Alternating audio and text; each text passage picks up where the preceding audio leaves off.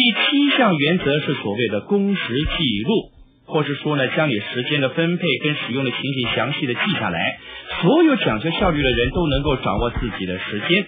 那我告诉你一个关于时间管理的有趣原则，那就是说呢，如果你的职位越是重要，你越是成功，你就越可能以分钟作为衡量时间的单位；如果呢，你越是不成功，你就很可能以小时、天数，甚至于星期作为基本单位了。一般人总是用上午、下午作为单位，表现突出的人呢，则是以小时为单位；成功的人呢，以半小时为单位；而真正顶尖的人士呢，却是以分钟为单位。他们总是精打细算，有效的利用时间。那么，怎么样才能够做到这一点呢？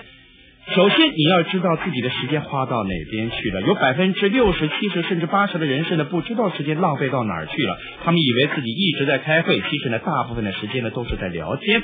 他们以为自己一直在写报告，其实呢，不断的是在讲电话。他们以为自己在做重要的事情，其实呢，都只是在浪费时间。所以，你不妨做个记录。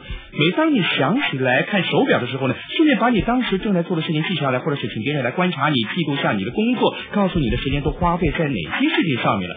接着你要问你自己：我这样使用时间是不是符合我的主要目标呢？符合我的优先顺序呢？以及我的工作重点呢？如果发现有些事情不对劲儿，或者是感觉到相当的挫折，那一定是因为你的时间没有花费在应该做的事情上面。就像这样衡量你的时间，记录自己的活动，分析时间的运用，检讨实际的效果，看看我的时间是不是都花费在最重要的事情上面了，是不是都花费在最高报酬的事情上面了？如果不是的话呢，你就得要调整自己的工作行程表。有效的时间管理最重要的一件事情就是自我操练，你必须要求自己每一天衡量、分析、检讨自己的时间的运用，否则的话，你就会蹉跎光阴，浪费了自己的生命了。